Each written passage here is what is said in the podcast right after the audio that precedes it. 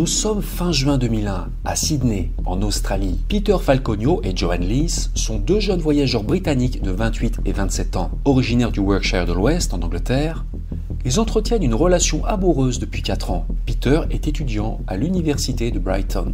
En novembre 2000, Peter et Joanne ont quitté le Royaume-Uni pour réaliser leur rêve, faire un tour du monde. L'Australie est leur dernière étape, et ils ont prévu de se marier à Bora Bora avant de rentrer chez eux en Grande-Bretagne.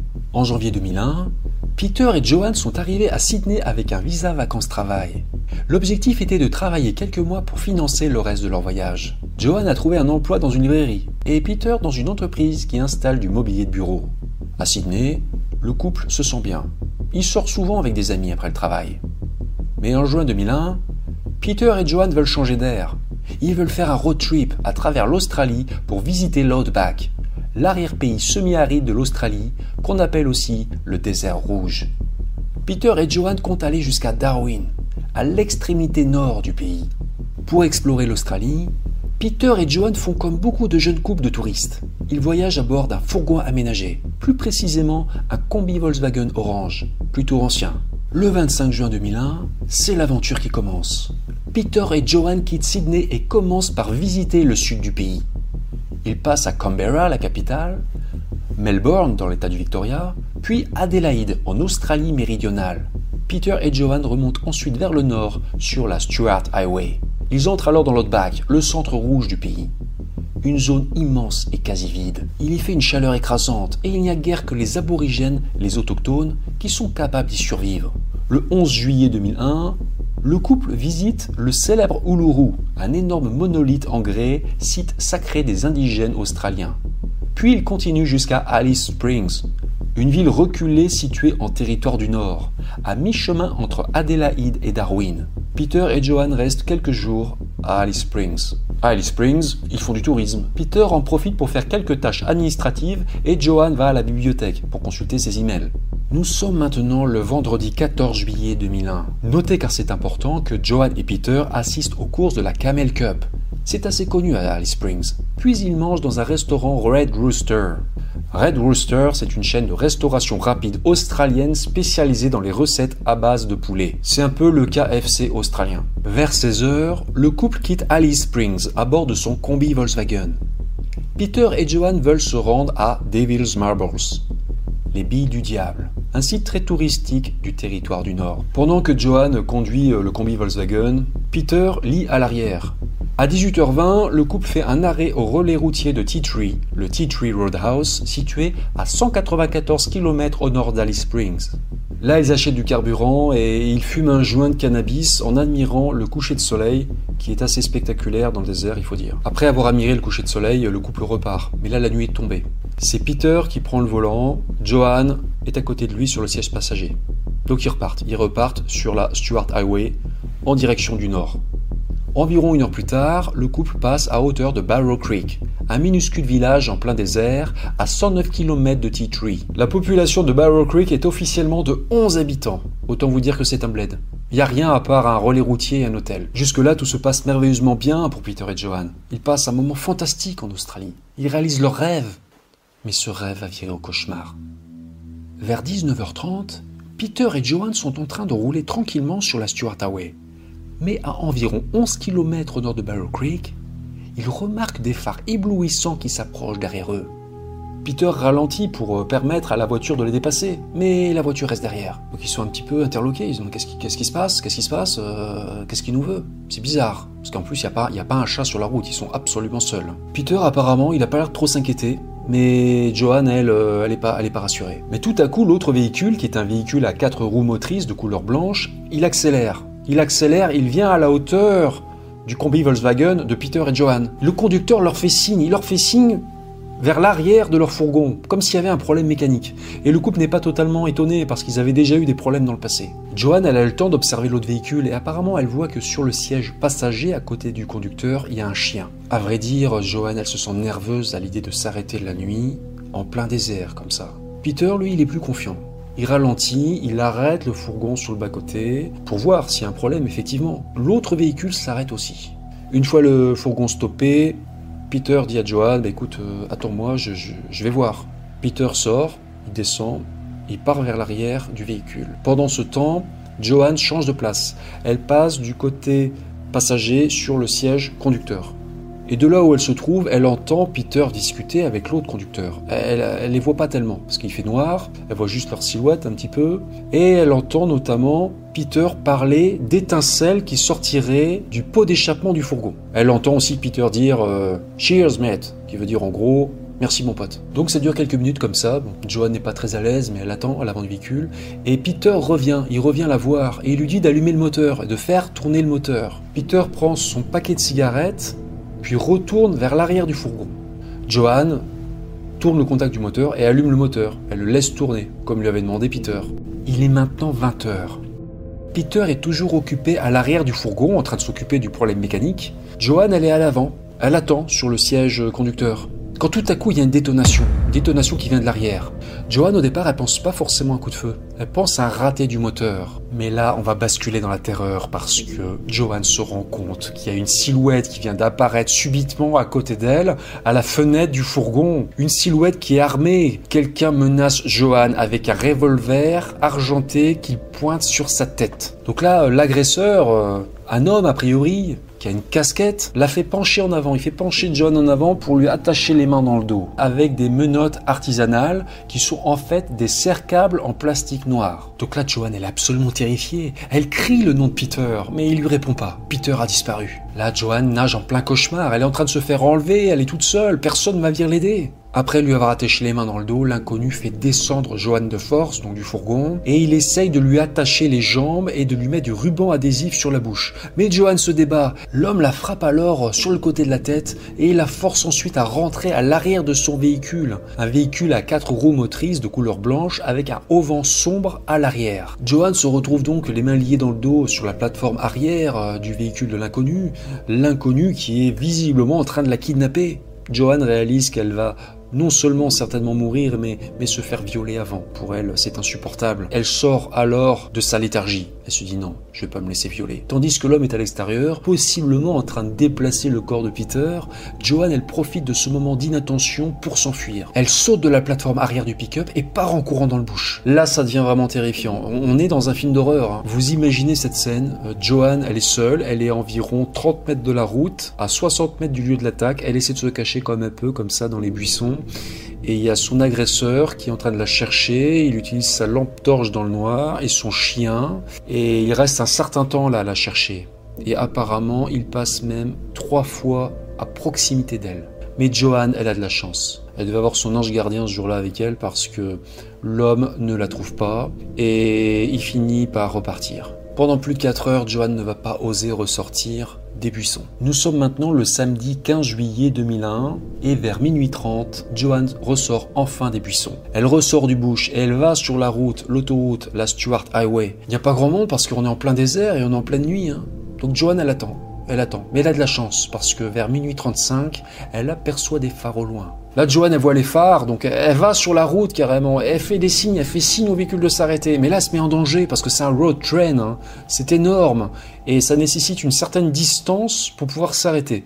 Là, elle aurait pu se faire écraser. Bon, elle a, elle a du bol. Euh, Heureusement, le conducteur du poids lourd, il était vigilant. Il a vu Joanne sur la route. Et il s'arrête, il s'arrête. Ce poids lourd, c'est un road train qui s'appelle Bulls et il est conduit par Vince Miller, qui est l'un des chauffeurs. Parce qu'il faut savoir qu'à bord des road train, il y a deux, deux pilotes. Il y a un pilote et un copilote. Et donc là, c'est celui qui conduisait ce soir-là, c'était Vince Miller. Miller et son collègue euh, s'arrêtent, ils descendent, ils commencent à parler à Joanne. Il lui porte secours. Il nettoie Joanne et il lui enlève ses menottes. Joanne, elle est visiblement secouée et effrayée. Elle leur explique ce qui s'est passé et qu'il faut l'aider à retrouver Peter. Mais quand il apprend que l'assaillant euh, une arme à feu, euh, Vince Miller, il décide qu'il vaut mieux aller chercher la police. Les deux chauffeurs prennent Joanne à bord de leur euh, camion et la conduisent vers le sud jusqu'au relais routier de Barrow Creek, où ils appellent la police vers 2h30 du matin. Vers 4h20 du matin, des policiers de T3 arrivent au relais routier de Barrow Creek où ils prennent en charge Joanne. Ils tentent de recueillir des preuves et des témoignages. À 7h du matin, après le lever du soleil, les officiers de police se rendent sur les lieux supposés de l'attaque pour chercher Peter, son agresseur présumé, ainsi que son véhicule. Sur place, ils repèrent une mare de sang recouverte de terre au bord de la Stuart Highway. et ils trouvent le combi Volkswagen caché à environ 80 mètres dans le bush. Peter Falconio est quant à lui introuvable. À part la flaque de sang, les enquêteurs ne vont pas trouver grand-chose sur place. Ils vont bien repérer les empreintes de pas de Johan laissées sur le sol à l'endroit supposé de l'attaque, mais pas celles de Peter et de son agresseur. Et ça, c'est quand même assez troublant. C'est quand même étrange parce que les policiers ont fait venir sur place des pisteurs aborigènes, des autochtones donc, qui connaissent l'outback comme le creux de leurs mains. Et eux, c'est pareil, ils n'ont pas repéré d'autres traces que celles de Johan dans euh, la poussière du désert. C'est étonnant quand même. En clair, c'est comme si on n'avait aucune preuve euh, de l'existence d'une tierce personne sur place, à part le témoignage de Johan.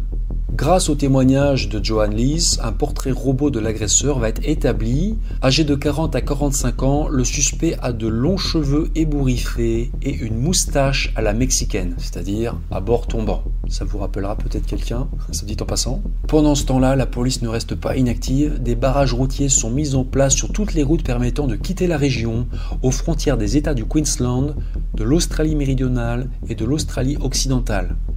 C'est une véritable chasse à l'homme qui s'engage. Des patrouilles partent à la recherche de Peter Falconio et de son agresseur.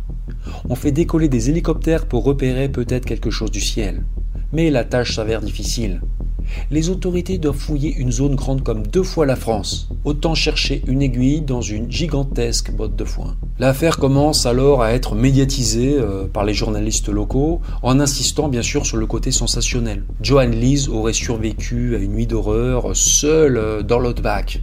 Au début, les enquêteurs sont un peu perplexes parce que les attaques de ce type sont quand même assez rares hein, en Australie et dans cette affaire, les indices sont plutôt maigres. Pour certains, cette histoire paraît un peu trop incroyable pour être vraie.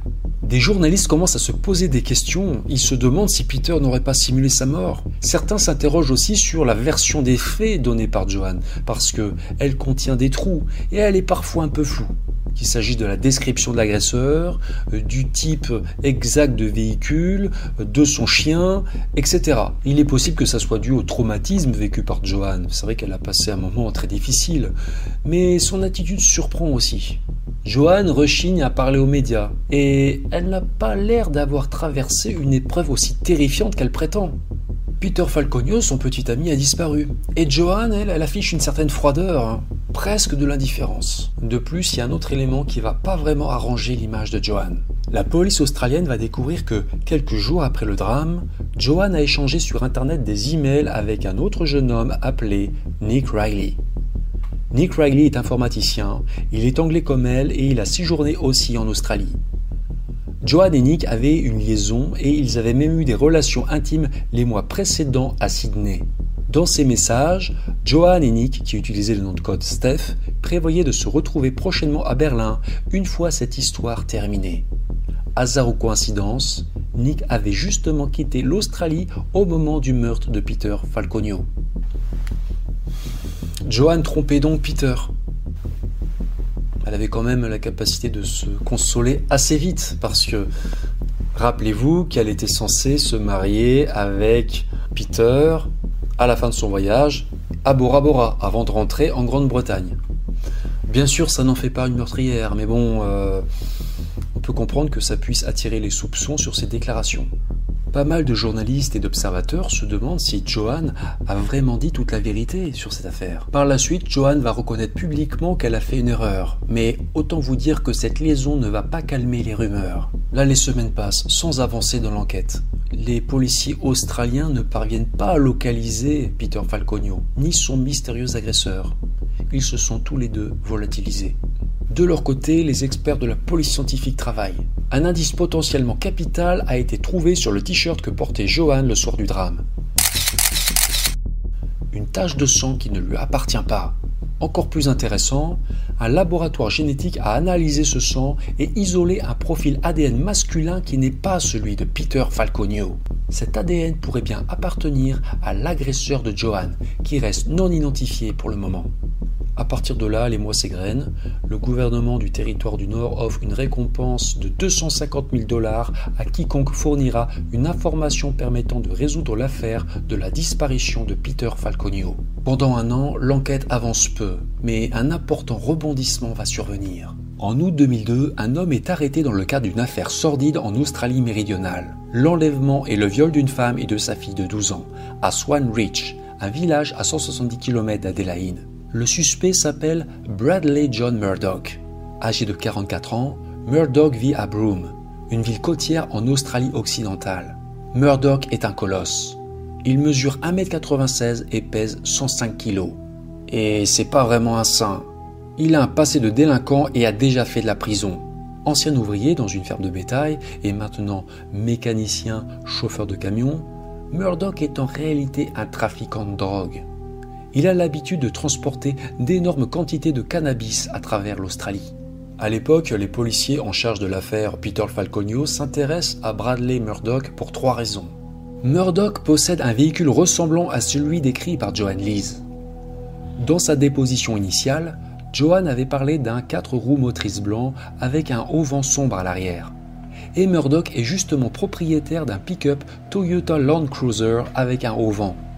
L'homme qui a attaqué Johan et Peter possédait un revolver et Murdoch est justement un obsédé d'armes. Lors de son arrestation, les policiers ont découvert à l'intérieur de son véhicule un petit arsenal. Un fusil à lunettes calibre 308 pour des tirs longue distance, un pistolet semi-automatique Beretta calibre 38, près de 800 cartouches de munitions, un couteau, une arbalète. Enfin, et ce détail intrigue le plus les policiers, Murdoch se serait servi de cercable en plastique noir pour enlever la mère et sa fille en Australie méridionale, comme pour Joan Lees. Il l'aurait attaché les mains dans le dos, exactement comme elle encore. De plus, on a trouvé le même genre de cercable dans le véhicule de Murdoch, ainsi que deux pelles à long manche, soit dit en passant. Si Murdoch avait eu envie d'enterrer quelque chose dans le désert, comme un corps par exemple, il avait les outils pour le faire. Début 2003, environ 2500 personnes ont été identifiées comme des personnes d'intérêt dans le dossier Peter Falconio par les policiers du territoire du Nord, mais ils sont convaincus de tenir leur homme. En effet, ils pensent posséder une preuve irréfutable de la culpabilité de Murdoch. Des analyses ADN ont révélé que le sang trouvé sur le t-shirt de Joan Lees était bien celui de Bradley Murdoch. En 2003, Murdoch passe devant la justice pour l'affaire de l'enlèvement et du double viol en Australie méridionale, qui datait de 2002. Et contre toute attente, il est jugé innocent. Car après les avoir enlevés et violés, Murdoch les avait relâchés avec de l'argent. Et la mère, une prostituée, avait tardé à aller porter plainte à la justice. Murdoch ressort donc libre du tribunal, mais il est vite de nouveau arrêté. Le 14 novembre 2003, Bradley John Murdoch est inculpé du meurtre de Peter Falconio et il fait face au tribunal de première instance de Darwin. Les indices contre Murdoch sont accablants. Joan Lees le reconnaît immédiatement comme son agresseur. En plus, il semblerait que le présumé coupable était présent dans la région au moment des faits.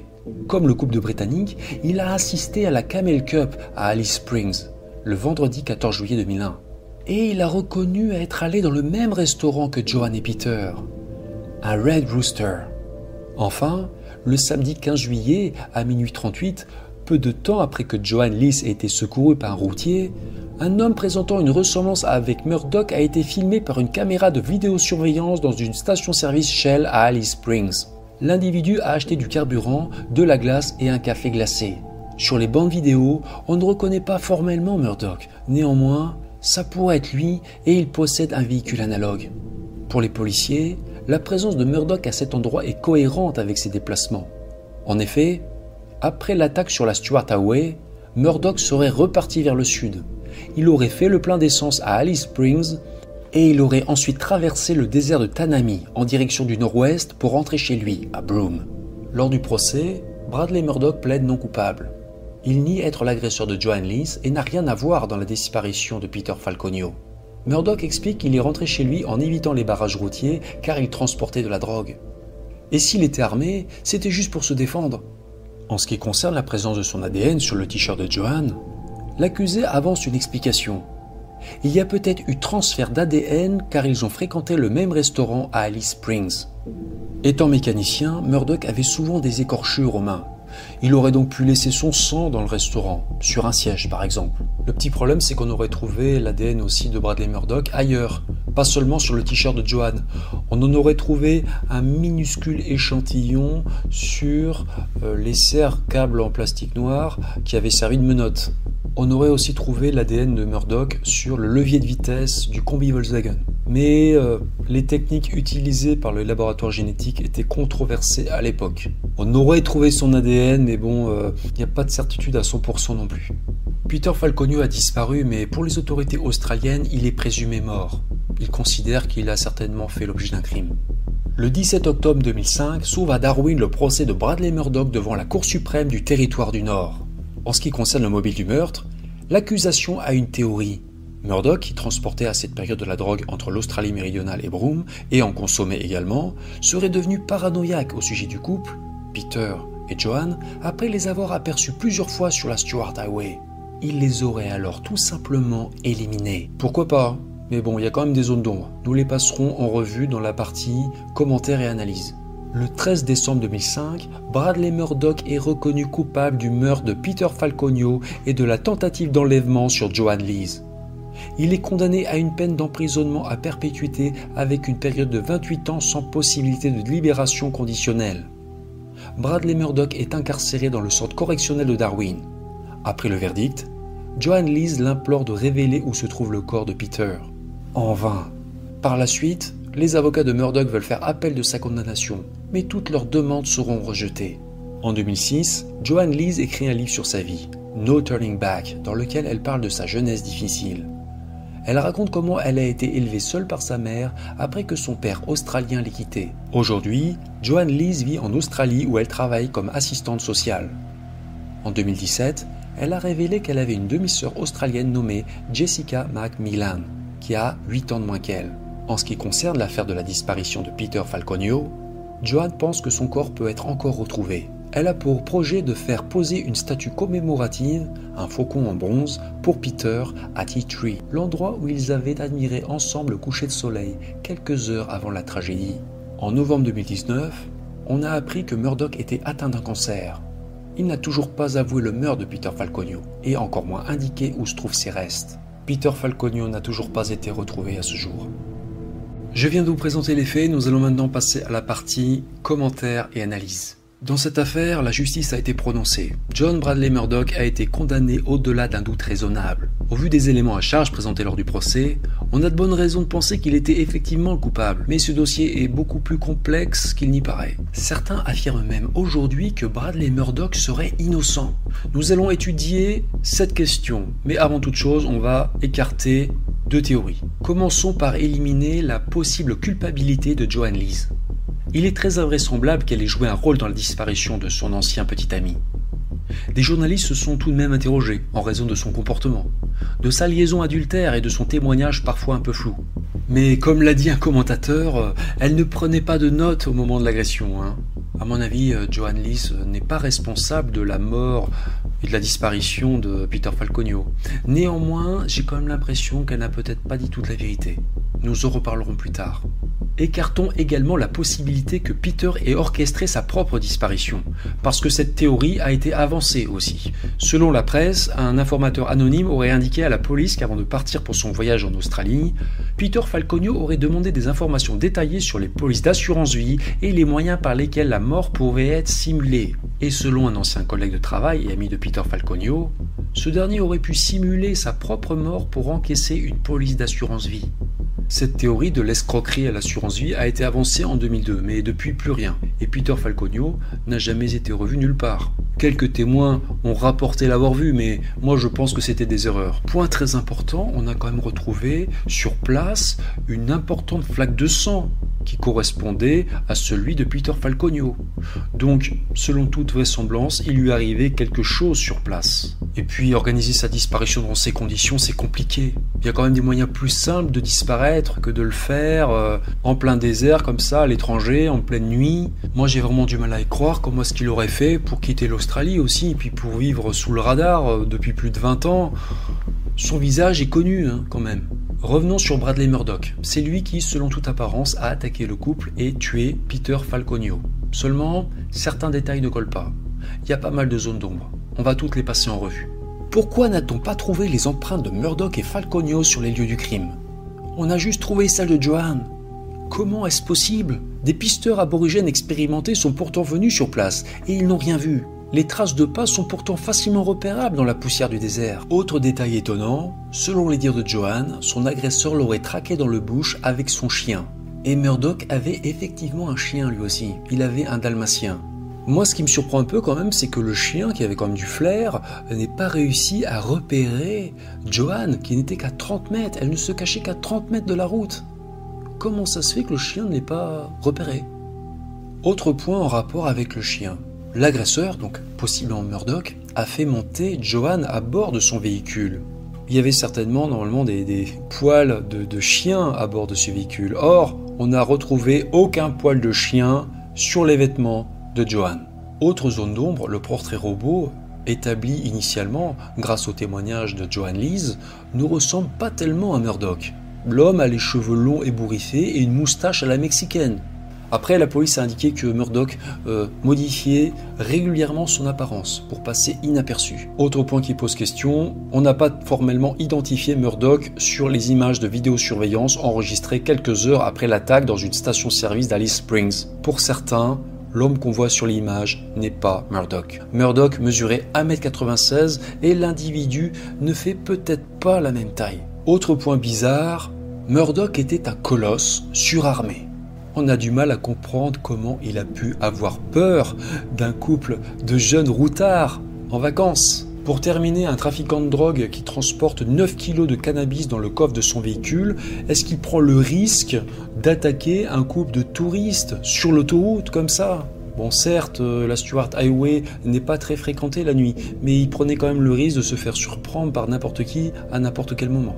Tout ça pour vous dire que certains le clament haut et fort, Bradley Murdoch serait innocent. Ils veulent un nouveau procès, ce que refusent pour le moment les autorités australiennes. Il est vrai que, en plus des zones d'ombre que je vous ai listées, il y a certains témoignages qui jettent encore un peu plus le doute sur la culpabilité de Murdoch. Premier témoignage, le témoignage de Vince Miller. Le routier qui a sauvé Johan s'est souvenu que, juste avant de lui porter secours, il aurait remarqué une voiture rouge arrêtée sur l'autoroute, avec à côté trois hommes. Millard s'est arrêté pour leur demander si tout allait bien, mais les individus seraient alors montés dans la voiture avant de filer. Je suis à peu près sûr que le type au milieu était Peter Falconio, a déclaré Millard. Passons maintenant au témoignage de Greg Dick. Greg Dick est le propriétaire du Aileron Roadhouse, un relais routier situé entre Alice Springs et T3. Monsieur Dick a certifié avoir aperçu Johan et Peter sur le parking de son relais routier ainsi que leur combi Volkswagen le 14 juillet 2001. Il leur a servi des sandwichs et du café et aurait même vu Johan parler dehors pendant plusieurs minutes avec un homme mystérieux. L'homme avait une apparence négligée. C'était une personne qui pouvait vivre dans la brousse, a déclaré Monsieur Dick. Et Monsieur Dick est certain d'une chose, cet homme n'était pas Bradley Murdoch. Je pense toujours qu'ils ont emprisonné le mauvais gars, a déclaré Greg Dick au New Zealand Herald le 10 décembre 2016. On peut dire que ces deux témoignages sont extrêmement troublants. Point suivant, on va maintenant parler de l'ADN. On sait que dans cette affaire, la condamnation de Bradley Murdoch a reposé essentiellement sur les preuves ADN. Mais des spécialistes ont émis des doutes sérieux sur la fiabilité de ces preuves génétiques. Le médecin légiste Brian McDonald a par exemple déclaré que l'ADN de Bradley Murdoch aurait normalement dû être partout après l'attaque. Sur les vêtements de Joan Lees, à l'intérieur du combi, etc.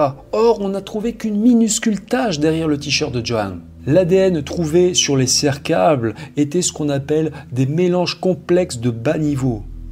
On a trouvé une quantité infime de l'ADN de Murdoch et d'autres ADN provenant d'autres individus étaient même présents sur ces cercables. On a même retrouvé l'ADN du directeur du laboratoire Peter Thatcher. En clair, euh, il y a eu contamination d'ADN. Et théoriquement, cette preuve aurait dû être irrecevable devant un tribunal. Je vais maintenant vous présenter mon avis final sur cette affaire, une affaire qui est quand même assez mystérieuse. Mais même s'il y a encore euh, pas mal d'interrogations, j'ai tendance à penser que Murdoch est réellement coupable, ou du moins qu'il a participé au meurtre de Peter Falconio. Pour moi, il y a trop de coïncidences. Il était présent dans la région au moment des faits. Il a fréquenté les mêmes endroits que la victime. Lui et son véhicule correspondent à la description du suspect. Murdoch avait un passé criminel et il était armé. De plus, on a bien trouvé son ADN sur le t-shirt de Johan. l'ADN n'avait pas été contaminé. Là. Pour sa défense, Murdoch expliquait qu'il y avait pu avoir transfert d'ADN, qu'il avait peut-être pu euh, laisser de son sang au restaurant Red Rooster, sur un siège par exemple, et que Johan se serait assis sur ce siège. Et voilà, c'est pour ça qu'on aurait retrouvé le sang de Murdoch dans le dos du t-shirt de Johan. Mais bon, c'est un petit peu euh, tiré par les cheveux. Il est certes avéré que Bradley Murdoch a fréquenté le même restaurant Red Rooster que Johan et Peter le 14 juillet 2001. Mais statistiquement, quelle était la chance que Johan s'assoie sur le même siège que lui, où il aurait justement laissé un peu de son sang? La probabilité était extrêmement faible. Pour moi, il est très plausible que Murdoch ait eu un complice ce soir-là. Souvenez-vous du témoignage euh, du routier Vince Millar qui avait indiqué avoir vu deux hommes encadrer un autre homme ressemblant à Falconio près d'une voiture rouge au bord de l'autoroute. Il avait vu en fait euh, ces hommes juste avant de secourir Johan. On ignore de qui il s'agissait. Moi j'ai une petite idée sur l'identité possible euh, d'un de ces hommes. Je pense à un homme qui s'appelle James Epi. James Epi, c'est un trafiquant de drogue néo-zélandais avec qui travaillait très souvent Murdoch à l'époque. Il faisait souvent des convoyages de drogue comme ça à travers l'Australie. Et vous allez comprendre pourquoi je pense à James Epi. Arrêté fin 2001 pour trafic de drogue, donc fin 2001, et hasard ou coïncidence, James Epi, il a balancé Bradley Murdoch dans le cadre de l'affaire Falconio en échange d'un allègement de peine. Voilà. Fallait mieux choisir ton complice, mec on peut, peut plus faire confiance à personne. Et James Epi, il est quand même gonflé parce que, en plus, il a reconnu par la suite qu'il avait voulu aussi toucher, tant qu'à faire, la récompense de 250 000 dollars, offerte à quiconque offrirait un tuyau utile à l'enquête. Bien entendu, lors du procès, Bradley Murdoch a accusé James Epi de mentir et aussi de lui coller le meurtre sur le dos. Voilà, il a, il a accusé Epi. En échangeant aussi quelques mots d'oiseau aussi par la même occasion. Moi, je pense que seul ou non, euh, Bradley Murdoch a bien participé au crime. Mais ce qui m'incite le plus à penser qu'il était effectivement coupable dans cette affaire, ce sont les deux témoignages suivants. Premier témoignage, le témoignage de l'ex-compagne de Murdoch. Quand il est rentré à Broome le 16 juillet 2001, sa compagne Beverly Allen l'a trouvé très tendu et stressé. Il avait dû revenir par un autre chemin, a-t-elle déclaré. Plus accablant encore, il lui aurait dit qu'il était suivi et qu'il s'était occupé de cela. Cela alimente la théorie selon laquelle, dans un état paranoïaque et sous l'effet de la drogue, Bradley Murdoch aurait attaqué le couple de Britanniques. Second témoignage. Le témoignage de la femme prétendument enlevée et violée en 2002. En août 2002, Murdoch avait été impliqué dans une affaire d'enlèvement et d'agression sexuelle sur une femme et sa fille. Murdoch avait été innocenté, mais il aurait fait des confidences à ses victimes pendant leur séquestration.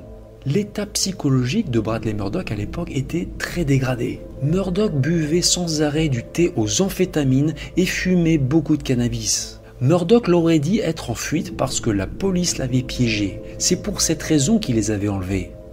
Elles étaient en quelque sorte une assurance, selon ses propres mots. Possiblement parce que Bradley Murdoch sentait que la police remontait à lui dans l'affaire Peter Falconio. En conclusion, j'ai vraiment la conviction que c'est Bradley Murdoch qui est le responsable de la disparition et du meurtre de Peter Falconio. Et c'est vraiment ces deux derniers témoignages qui vraiment me m'incitent à le penser.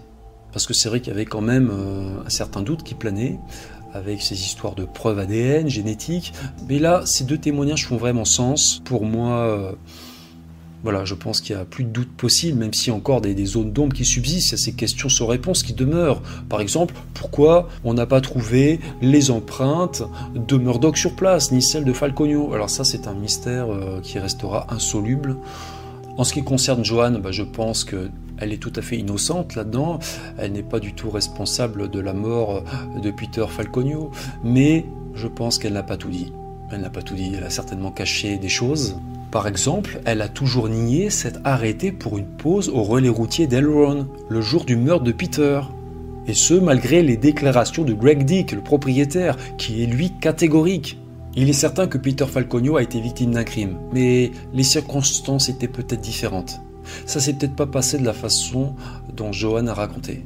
Il a pu se passer pas mal de choses. Bon, j'avance une hypothèse. Il est avéré que Johan et Peter avaient fumé euh, du cannabis ce soir-là.